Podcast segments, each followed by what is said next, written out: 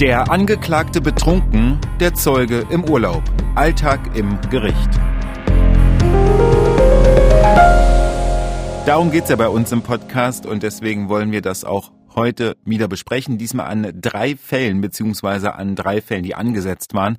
Aber der Reihe nach. Erstmal sage ich Hallo und herzlich willkommen unserer MZ Thüringen Gerichtsreporterin Conny Hartmann. Hi Conny. Hallo Olli. Wir sind eigentlich noch ein Urteil schuldig von einem viel beachteten Fall, den wir in der vergangenen Folge besprochen haben, als es um Mitarbeiter der Stadt Erfurt ging, die ein Foto gemacht haben und es ging darum, wurden da Corona-Regeln missachtet oder wie ist mit Bußgeldbescheiden umzugehen? Genau ein beachteter Fall, wo alle auf das Urteil gewartet haben. Conny, du hast mir erzählt, an dem Tag, äh, an dem ja, Dienstag, da ist da auch viele Anrufe bekommen, was richtig, denn da rausgekommen genau. ist. Und ich jetzt bin auch brav hingegangen, habe an den Plan geschaut. Ui, da stand das gar nicht. Dann habe ich gefragt, äh, bis Pause, habe ich gewartet, bis Pause war.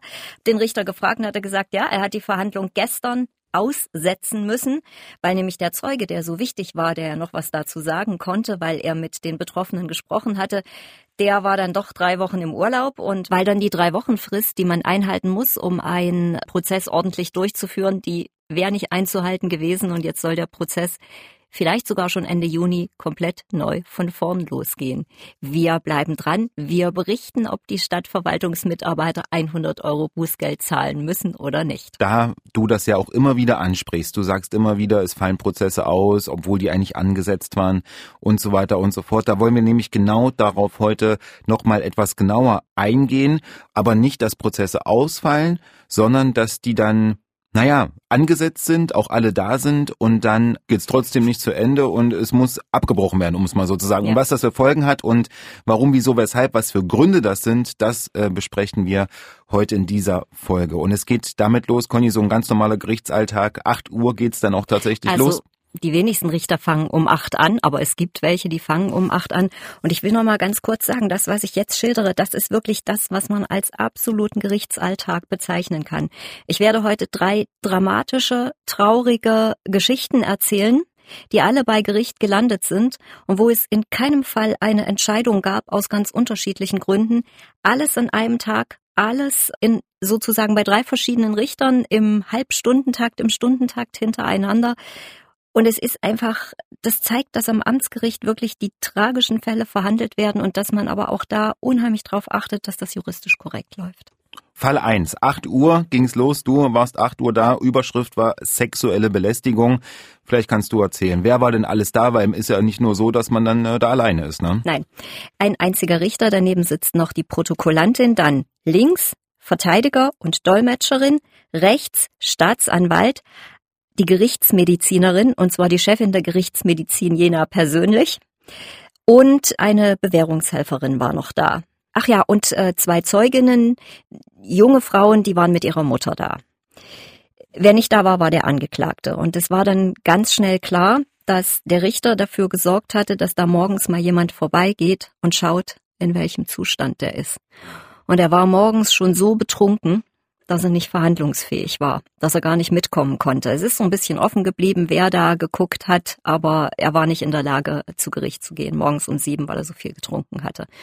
Und das zeigte dann schon mal die ganze Problematik. Es entspann sich dann nämlich so ein Gespräch, was tut man mit so jemandem? Der ist mehrfach vorbestraft auch schon. Und deswegen gab es auch schon ein Gutachten. Also der macht in Anführungszeichen nur kleinere Sachen ja, mal Widerstand gegen Vollstreckungsbeamte. Und da gab es schon mal ein Gutachten und da hat ein Gutachter 2019, also vor drei Jahren, gesagt, naja, also der Mann muss dringend einen Entzug machen. Der hat schon gar nicht mehr so viel Hirn. Warum er nicht mehr so viel Hirn hat, ist unklar, aber möglicherweise eben, weil er schon so viele Jahre trinkt und weil da auch seine ganz, sein ganzer moralischer Kompass natürlich damit ein Bach runtergegangen ist. Und es ist natürlich traurig für den Mann, der lebt bei seiner Schwester, die sich auch sehr um ihn kümmert wohl. Aber es ist natürlich auch eine Katastrophe für potenzielle Opfer. Und eines dieser Opfer stand ja draußen vor der Tür. Und eine junge Frau, die Geschichte ist so, die wollte jemandem helfen, der mit nacktem Oberkörper und ziemlich hilflos irgendwie unterwegs war und auf der Straße lag. Und dort ist die junge Frau hin und wollte helfen. Und ihr Hilfsangebot hat also dazu geführt, dass dieser nackte, total, also oberkörpernackte, total betrunkene Mann sie gerappt hat, sie geküsst hat, mitten auf den Mund geküsst hat und äh, ihr versucht hat, in den Schritt zu greifen. Nicht schlimm, sag ich jetzt für das, was ich erlebe, aber für jemanden, der jemandem helfen will, natürlich eine Katastrophe. Ich finde das auch schlimm. Klar, du hast natürlich äh, eine ganz andere Dimension, aber woher Weißt du das denn? Wurde das erörtert? Das hat die junge Frau selber nämlich erzählt. Die Zeugen wurden ja dann reingerufen und dann hat der Richter ihnen erklärt, dass es ihm leid täte, dass sie jetzt nochmal kommen müssen, dass der Angeklagte nicht da ist dass sie ohne ihn natürlich nicht verhandeln können. Und dann hat die junge Frau gleich gesagt, ja, also das wäre so unangenehm gewesen, ob sie da vielleicht aussagen kann, wenn der Angeklagte nicht im Saal ist. Also das zeigt schon mal wieder, da wirst du als Zeugin geladen, da machst du dir wochenlang eine Mütze. Jetzt muss ich den wieder sehen, jetzt kommt das alles wieder hoch und dann wirst du wieder weggeschickt und weißt, oh Gott, jetzt kommt es nochmal auf mich zu. Und genau das hat der Richter ihr erklärt, warum das so ist. Er hat es ihr auch ganz genau erklärt, nämlich es soll nochmal ein Gutachter zum Angeklagten geschickt werden, beziehungsweise dieser Termin wird organisiert, weil da geht es nämlich drum, ob der jetzt nicht vielleicht doch mal in eine Alkoholtherapie kommt, und zwar in eine stationäre, weil eine ambulante, das ist versucht worden, kannst du vergessen, da ist er nicht hingegangen. Das ergab sich wohl aus den Akten. Und das hat der Richter auch der jungen Frau erklärt. Die hat dann noch gesagt, ja, sie ist, sie hat noch ihre neue Adresse angegeben, damit sie ordentlich geladen werden kann, weil sie jetzt eine Ausbildung beginnt. Ich fand das total rührend, um ehrlich zu sein. Und die Vorstellung, da will jemand helfen und erfährt dann eine solche Antwort. Auch das war schon wirklich traurig. Und du, wenn du sagst, fängt Ausbildung an, dann ist es halt auch eine sehr junge ja, Frau den, gewesen. Das Alter kann ich jetzt nicht sagen, mhm. weil sie ja nicht im Zeugenstand war.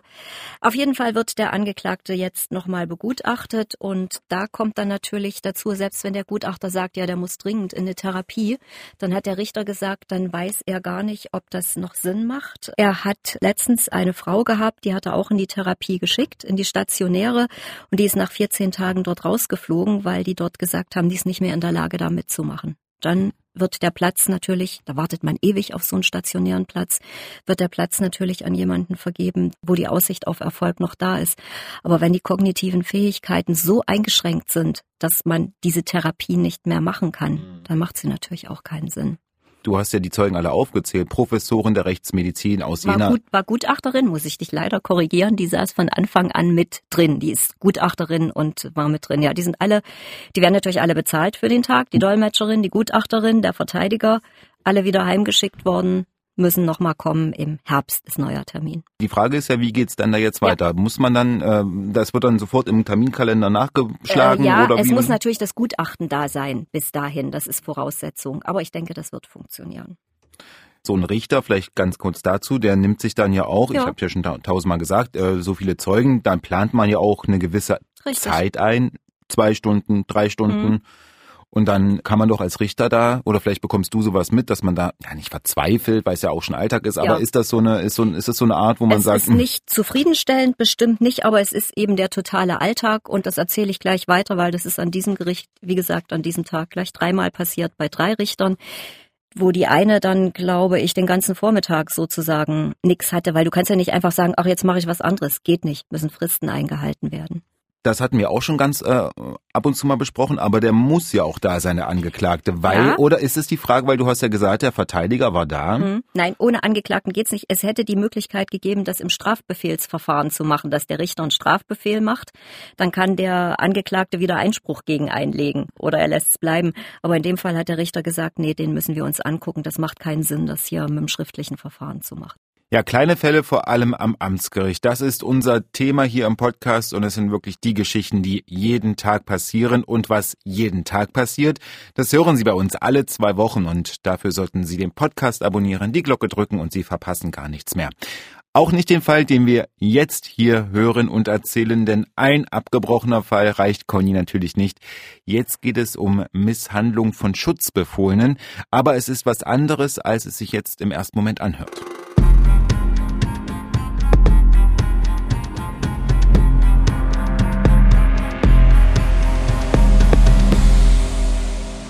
Da war es nicht ganz so voll, eine Richterin, die Protokollantin, ein Staatsanwalt und der Angeklagte kam nach Aufruf der Sache.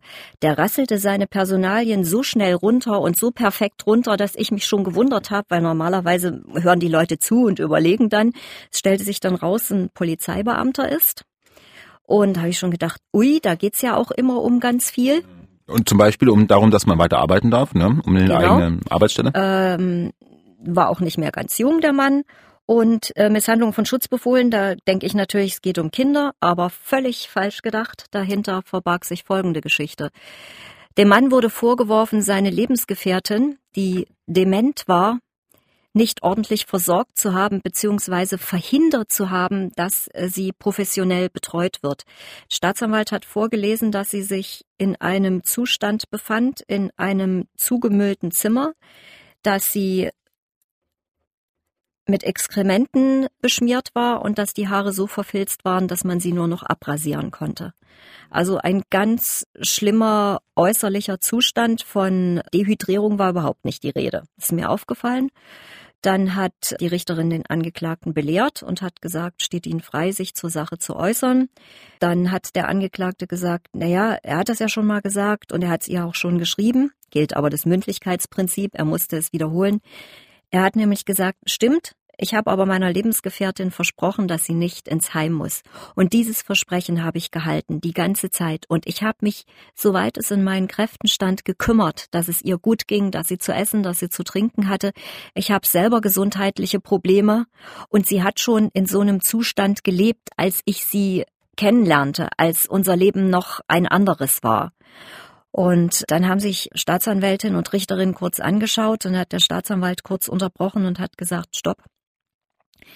Ich mache jetzt mal die Kurzform. Ich meine, dass das ein Fall der notwendigen Verteidigung ist. Weil bei kleineren Delikten steht dir kein Pflichtverteidiger zu. Du kannst dir natürlich jedes Mal einen eigenen Anwalt mitnehmen, musst du halt selber bezahlen. Beim Pflichtverteidiger schießt der Staat das Geld vor und er besorgt ihn dir auch, wenn du selber nicht in der Lage bist, dir den zu nehmen. Und in dem Fall hat der Staatsanwalt gesagt, was das Strafmaß betrifft, nämlich mindestens drei Monate, das würde praktisch sozusagen das Delikt nicht hergeben. Dafür gäbe es keinen äh, Pflichtverteidiger, deswegen hatte der Mann ja auch keinen. Aber er meinte mit dieser Problematik, dass der Mann selbst gesundheitliche Probleme hat und die Motivation ja jetzt nicht war, die ist mir egal, diese Frau, sondern die Motivation eine ganz andere war. Und das klang für mich auch absolut nachvollziehbar, was er da erzählt hat. Da ist leider eben auch dieser Prozess nicht zu Ende gegangen, weil auch die Richterin meinte, also das kann der Mann tatsächlich nicht alleine handeln, da braucht er jemanden, der Erfahrung hat. Dann wurde noch kurz drüber geredet, wer der Pflichtverteidiger wird, dass das jemand sein sollte, der auch menschlich richtig gut drauf ist und äh, dann ist es eine Anwältin geworden und äh, die muss jetzt erstmal informiert werden. Die muss Akteneinsicht haben und dann wird es einen neuen Termin geben. Auf jeden Fall auch eine krasse, traurige Geschichte. Und in dem Fall war es tatsächlich so, dass die Richterin tatsächlich sich viel Zeit für diesen Prozess nehmen wollte. Und er war dann halt auch nach einer halben Stunde zu Ende. Ohne Urteil und muss nochmal neu verhandelt werden. Ohne Urteil, aber mit Aussage des Angeklagten? Ja, aber das geht ja beim nächsten Mal bei Null wieder los. Der sagt dann nochmal aus. Wenn du sagst, okay, das ist äh, ein Fall, wo man es gibt Fälle, wo man alleine ohne Verteidiger kommen kann. Und zwar dann, wenn es nicht, wenn die Strafe nicht so hoch ist. Genau. So ich die das. Mindeststrafe. Es geht immer um die Mindeststrafe. Genau, die Mindeststrafe. So. Und jetzt habe ich aber so rausgehört, zu dem, was er schildert, könnte es ja sogar sein, dass er, dass die Strafe dann geringer wird. Richtig, mhm. richtig. Also, richtig. was ich jetzt so rausgehört habe, ist, dass Anwalt, äh, dass Richterin oder Richter und ähm, Staatsanwälte schon darauf gucken, was die bestmögliche Verteidigung ja. dann auch ist. Habe ich das jetzt so euch rausgemacht? Das, das auch, nein, nicht die bestmögliche Verteidigung, sondern not, also ob eine Verteidigung notwendig ist. Staatsanwalt hat gesagt, es ist eine extrem schwierige Beweissituation. Es müssen auch psychische Fragen geklärt werden, die der Angeklagte aus Laiensicht vielleicht gar nicht richtig beantworten kann. Also es geht um psychische Geschichten, wo man dann vielleicht auch mal gucken muss, weil du erinnerst dich, wir hatten ja schon mal Prozesse, da ging es um den berühmten Paragraphen 21, nämlich eine verminderte Schuldfähigkeit, weil jemand gar nicht so richtig einsehen konnte, dass er jetzt Unrecht begeht. Und wenn das eine Rolle spielt, dann muss ein Verteidiger dabei sein.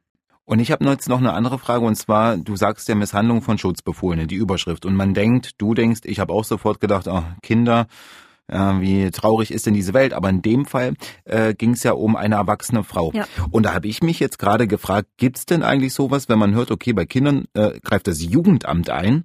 Gibt's denn sowas eigentlich auch bei Erwachsenen? In dem Fall ist es die Familie der Frau gewesen, die sich die ganze Zeit kümmern wollte, die Frau auch da rausholen wollte, das ging auch aus der Anklage hervor, die rausholen wollte und er hat das verhindert. Er hat verhindert, dass Gutachter kommen, er hat verhindert, dass die Besuch kriegt. Es ging dann noch um irgendwelche Vollmachten, die er sich hat für sie ausstellen lassen.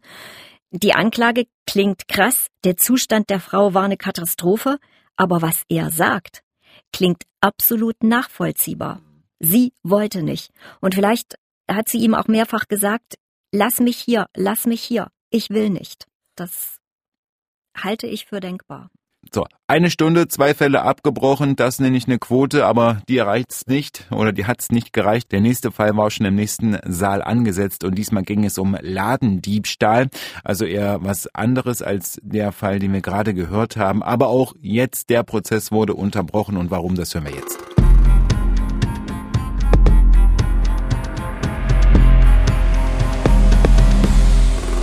Nächster Saal, nächste Richterin, wieder eine Einzelrichterin. Es war noch ein Staatsanwalt und die Protokollantin mit im Raum und es eine Angeklagte. Es war eine, stand eine Frau am Plan. Und es kam auch eine Frau rein, aber irgendwie war mir gleich klar, das ist nicht die Angeklagte, die blieb auch stehen und es stellte sich dann ganz schnell raus, dass das die Betreuerin ist. So ein bisschen adäquat zur ersten Geschichte. Da war die Frau schon zweimal nicht gekommen, die Angeklagte, und die Richterin hatte morgens um sieben die Polizei vorbeigeschickt, heißt Vorführbefehl. Und die sollten die mitnehmen, aber die hat die Tür nicht aufgemacht und die hat auch ihr Handy ausgemacht. Die war definitiv da, haben die Polizeibeamten gesagt, aber sie hat sich halt abwesend gestellt, sage ich jetzt mhm. mal. Es gab ein Gespräch zwischen der Richterin und der Betreuerin, weil es nämlich darum ging, wie kriegen wir hier die Kuh vom Eis? Also wir müssen irgendwie verhandeln. Und dann hat die Betreuerin gesagt, naja, für sie ist das natürlich auch schwierig, weil sie ist ja die Betreuerin, sie ist ja jetzt sozusagen nicht irgendwie eine Gehilfin von jemandem anderen und hat gesagt, hat die Richterin gesagt, na lassen, lässt sie sie denn rein? Und dann hat die Betreuerin gesagt, ja, mich lässt sie rein, weil sonst kriegt sie ja kein Geld. Und wie ist es, wie läuft es mit dem Kind? Hat den die Richterin noch gefragt. Und dann hat die Betreuerin gesagt, sie meint nicht so gut, weil das Jugendamt ist da nicht so zuversichtlich. Mehr wurde dazu nicht äh, gesagt. Und die, wie gesagt, die Betreuerin war da auch sehr, sehr zurückhaltend. Und dann ging es drum, sagte der Staatsanwalt, wir haben hier mehrere Verfahren gegen diese Frau noch laufen. Mhm. Und da stellte sich dann raus, dass es drei verschiedene Amtsrichter gibt, die Verfahren gegen die Frau laufen haben. Ich bin natürlich so ein bisschen hellhörig geworden, weil man fragt sich ja immer, wie kommt jemand in so einen Zustand? Warum kümmert er sich nicht? Als es um den Besitz von Crystal Meth ging, da bin ich so ein bisschen hellhörig geworden. Dann gab es auch noch die Frage, was ist mit dem Drogen? Was ist mit den Drogen? Da sagte die Betreuerin, die letzten Drogentests waren alle negativ. Mhm. Aber das ist wahrscheinlich die Problematik, die dahinter steht. Und dann stellte sich raus, dass ein Richter schon seine Verfahren im Hinblick auf die anderen Verfahren eingestellt hat, die ah. anhängig und terminiert waren, aber halt nicht verhandelt worden sind. Und dann hat die Richterin gesagt, nee, also so geht das nicht, so eine Vogel-Strauß-Politik, die darf keinen Erfolg haben. Wir müssen jetzt wirklich mal gucken, was wir machen. Wir müssen die Frau auch hierher holen. Wir wollen uns die angucken. Wir machen da auch keinen Strafbefehl, weil manchmal ist es ja wirklich so, wenn jemand zu Gericht muss, dass das nochmal was mit jemandem macht, wenn jemand sagt, reiß dich jetzt zusammen. Du mhm. musst dich zusammenreißen, das ist eine deiner letzten Möglichkeiten, vielleicht draußen zu bleiben, vielleicht Kontakt zu deinem Kind zu haben oder so. Und deswegen hat man gesagt, es gab also jetzt noch drei Verfahren, die offen waren, dass man die alle wiederum verbindet. Das eine war schon terminiert, allerdings auch erst in ein paar Wochen, dass man dann vielleicht diesen Ladendiebstahl damit dazu verbindet, damit man alles auf einmal verhandelt und dann ging es noch drum, wie kriegen wir die Frau? Ja. Du kannst natürlich sowas wie einen Haftbefehl für eine Verhandlung machen. Hätte ich jetzt gesagt. Ja. Ne? Äh, das ist aber, also es ist wirklich ein Haftbefehl zu, zum Sicherstellen des Prozesses. Macht man das mit einer Frau mit einem kleinen Kind? Das musst du sagen, aus deiner Erfahrung. Hast du so, ähm, erlebst du sowas? Der, der, der Prozess ist ja noch lange hin. Es wäre dann ein anderer Richter zuständig. Aber man wollte auf jeden Fall miteinander reden, wie man sicherstellen kann, dass die Frau dann zum Prozess kommt. Weil ich hätte jetzt überlegt, äh, wenn man sagt, macht man das. Also es geht ja einmal, es geht ja darum, dass auch Recht gesprochen wird, aber es geht natürlich auch darum, dass man wie du schon sagst, da werden Verfahren ja auch eingestellt deswegen. Das heißt, da ja. wird schon mal keine Strafe gesprochen, kein Urteil gefällt.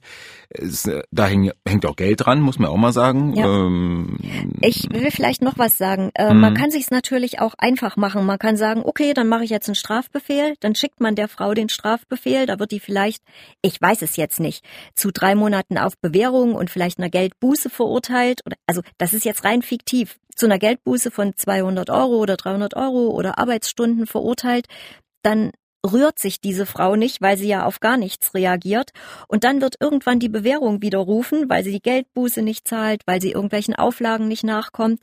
Und dann geht die halt drei Monate ins Gefängnis. Mhm. Und ob das so die endgültige Lösung ist, das ist halt die Frage. Oder ob man nicht die Frau vielleicht doch irgendwie noch erreicht, zumal sie ja jetzt ein Kind hat. Ach, das ist ein, ein, neues Kind Offensichtlich, hm. ja. Und was wird dann eigentlich, ähm, in dem Fall war gleich klar, da wurde auch gar keine Anklage verlesen, Nein. gar nichts. Da Nein. war die Betreuerin, Nein. hat gesagt, kommt nicht und dann war dann... Also die Richterin hat gesagt, die kommt nicht, weil äh, sie ja die Polizei hingeschickt hatte und die Polizei hatte sich dann zurückgemeldet und hat gesagt, er hat die Tür nicht aufgemacht. Ja. Das war ein sogenannter Vorführbefehl, also dass morgens die Polizei kommt und jemanden abholt, aber dann eben nur an dem Tag, wo die Verhandlung ist. Und offensichtlich kannte sie aber den Termin und hat deshalb nicht aufgemacht, weil sie ist natürlich gerichtserfahren, diese Angeklagte. Und in dem Fall dementsprechend dann auch wieder ähm, quasi du mit, mit leeren Händen, um es mal ganz äh, vorsichtig ja. zu sagen. Und jetzt aus deiner Erfahrung, das würde mich ja mal interessieren, weil das ist ja wirklich jeden Tag, Tag für ja. Tag. Was ähm, was bedeutet das denn? Also bedeutet das, dass jeden Tag die Verfahren müssen verschoben werden, die Zeugen müssen wieder nach Hause? Ich, was erlebst du da für Reaktionen? Ich, äh, also die Zeugen sind meistens stinkig, aber ich kann, äh, die Richter erklären das sehr, sehr gut immer. Ich kann aber aus meiner Erfahrung auch sagen, hat letztens auch ein Richter am Amtsgericht gesagt, also bei den, äh, bei der Zeugenladung ist eigentlich die Erfolgsquote bei einem Drittel. Er ist, war völlig überrascht, dass mal alle Zeugen da waren, weil das erlebe ich auch. Das fehlt uns hier in unserer Aufzählung heute ganz oft, dass die Prozesse halt nicht zu Ende gehen, weil die Zeugen nicht kommen. Gibt's aber auch so Fälle, wo man dann sagt, okay, der ist geladen, aber es reicht uns hier eigentlich aus, weil wir haben ja natürlich auch Fälle, wo dann wenn der Angeklagte geständig ist, selbstverständlich. Mhm. Aber wenn es äh, darum geht, dass er vielleicht nur die Hälfte einräumt oder gar nichts sagt oder vielleicht auch rechtlich was anderes erzählt, als der Zeuge gesagt hat, äh, dann muss man, dann muss der Zeuge halt kommen. Aber ich sage das jetzt auch mal, das ist halt auch eine Frage, die meisten Sachen sind auch schon eine ganze Weile her und dann wollen die Leute auch nicht mehr dran erinnert werden, ja, dass bei ihnen mal eingebrochen wurde oder bei ihnen was zerstört wurde oder so. Da haben die längsten Haken dran gemacht und haben gesagt, oh nee, anderthalb Jahre später will ich darüber jetzt nicht mehr erzählen. Mhm. Und dass das eben manchmal so lange dauert, das liegt natürlich eben daran, dass so viel zwei, drei, viermal verhandelt wird. Also ich kenne wirklich eine Geschichte, die ist äh, zum vierten Mal angesetzt worden. Zweimal ist sie abgesetzt worden. Das war dann tatsächlich Corona-bedingt. Äh, beim dritten Mal war dann Zeuge krank geworden und äh, ganz kleine Geschichte nur. Aber das wird halt auch mal erzählt und dann hast du halt den vierten Termin. Und du kannst halt auch nicht sagen, ach, heute nicht, dann machen wir halt übermorgen oder überübermorgen, sondern musst dann wieder neue Fristen einhalten. Wir waren ja neulich auch im Landgericht, das waren jetzt ja alles Fälle aus dem Amtsgericht, mhm. äh, im Landgericht und da war auch ein Tag, wo wirklich sechs, sieben Zeugen geladen waren. Also ist es am Landgericht seltener, dass Zeugen nicht kommen oder nimmt ja. sich das nicht viel? Wie ist, wie, ja. wie ist deine Erfahrung?